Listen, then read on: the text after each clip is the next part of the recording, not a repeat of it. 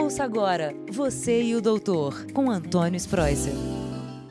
Olá, ouvintes do podcast Você e o Doutor. Prazer estar com vocês aqui essa semana para discutir mais um tema de saúde, qualidade de vida, para atualizar sempre o nosso dia a dia, né? O assunto de hoje vai para você que é homem e que é para sua uh, para sua atenção em, sua, em relação à tua saúde. Pode ser que você nunca pensou sobre isso, mas é importante a gente conversar.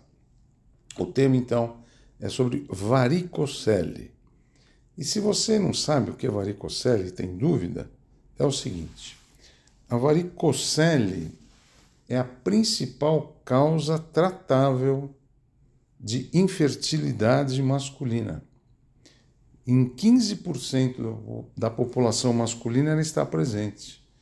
Agora, os homens que nunca tiveram filhos, 40% dos homens que nunca tiveram filho, que a gente chama de infertilidade primária, a causa é a varicocele. E 80% dos homens, 80% dos homens com diagnóstico de infertilidade secundária, ou seja, aqueles homens que já tiveram filhos, mas não conseguem mais engravidar por perda da qualidade do sêmen. A causa é a varicocele. Bom, mas o que é a varicocele? A varicocele é a dilatação das veias do saco escrotal. O, a, a, o nosso testículo ele está localizado dentro da bolsa escrotal. E todo o sangue que drena do testículo para dentro da cavidade, essa drenagem não é feita direito, porque existe essa dilatação das veias do testículo. É a mesma coisa que acontece quando vocês têm varizes. Sabe as mulheres que têm aquelas varizes?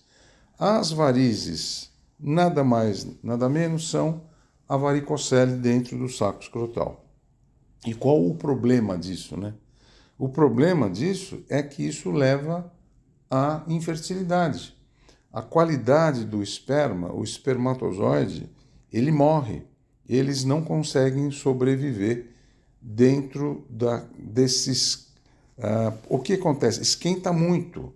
Como essa drenagem do sangue não é feita direito, porque os vasos estão dilatados, porque existe essa, essas varizes dentro do saco escrotal, a temperatura do testículo aumenta muito, porque o sangue venoso, essas veias que drenam o sangue da artéria, porque a artéria leva sangue para o pênis e para o testículo.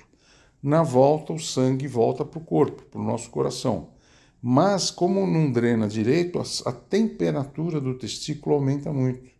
Isso faz com que haja a morte do espermatozoide você fica com baixo número de espermatozoides e você pode ter essa infertilidade. E por que a gente conversa sobre isso? Porque existem muitos homens, adolescentes, 12, 13, 14, 15 anos, que começam o problema, não têm diagnóstico, porque quanto mais rápido o diagnóstico, mais cedo o diagnóstico, existe tratamento para esse problema. Existe cirurgia para essa, para essa situação. E como que faz o diagnóstico, então? É, o diagnóstico é feito clinicamente, né? nós palpamos o testículo, é um exame clínico que a gente faz.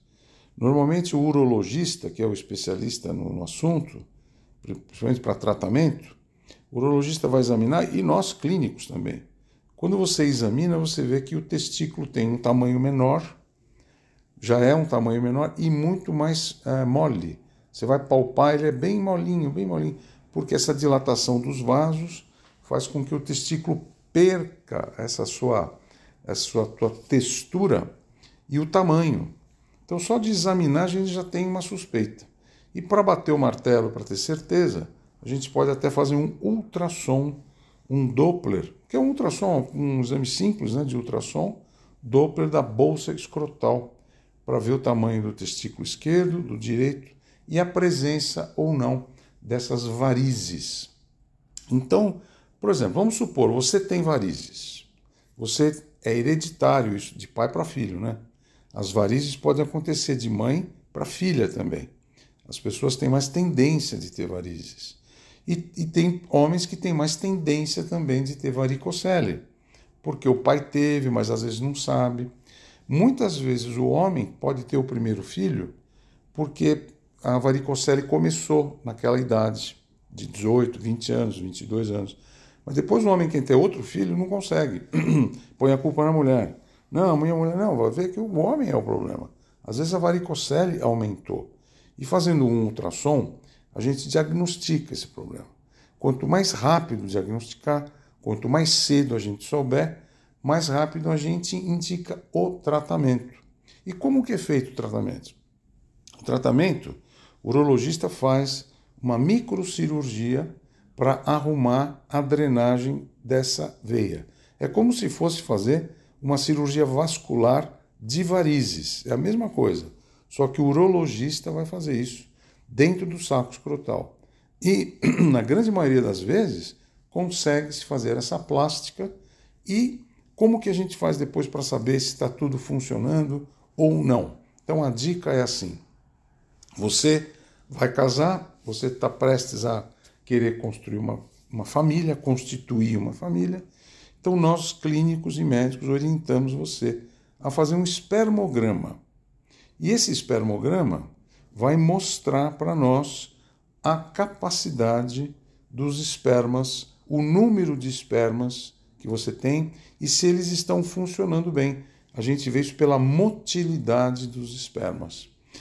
E se por acaso esse exame der errado, ou o exame não mostrou que você tem um número adequado, então a gente vai aí depois investigar a presença ou não de varicocele.